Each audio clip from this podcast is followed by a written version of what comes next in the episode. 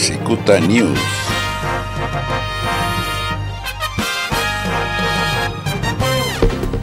13 son los detenidos y 8 atacantes muertos. Fue el resultado de una incursión marítima al norte de Venezuela, frustrada por el gobierno de Nicolás Maduro.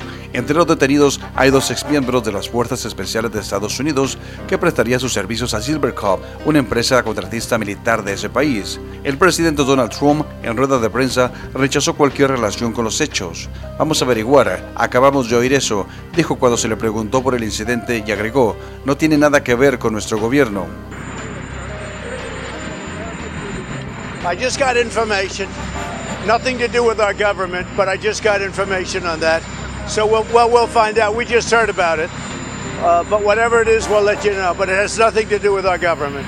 El presidente venezolano Nicolás Maduro en repetidas ocasiones ha acusado al gobierno de Trump y a Colombia de estar detrás de los atentados o intentos de desestabilizarlo. Anunció en televisión pública el lunes 4 de mayo que 13 terroristas fueron capturados. El mandatario explicó que dos de los detenidos eran de nacionalidad estadounidense, Iran Berry y Luke Dinan, quienes trabajarían con el veterano Jordan Goudreau, dueño de una contratista militar en Florida, Silvercup.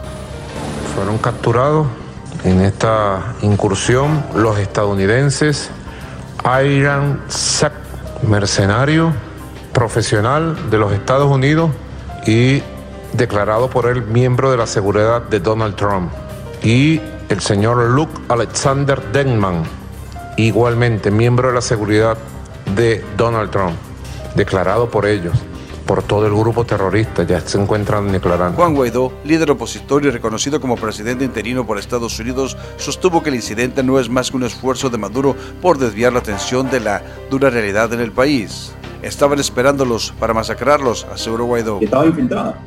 Estaban esperándolos para masacrarlos. ¿De quiénes son los cuerpos que exhibieron en el estado Vargas? Han querido sembrar confusión, han querido sembrar un estado aparente de conmoción para ocultar lo que está pasando en Venezuela. Continúe en sintonía de Cicuta News Radio. En breve, más información. Cicuta News.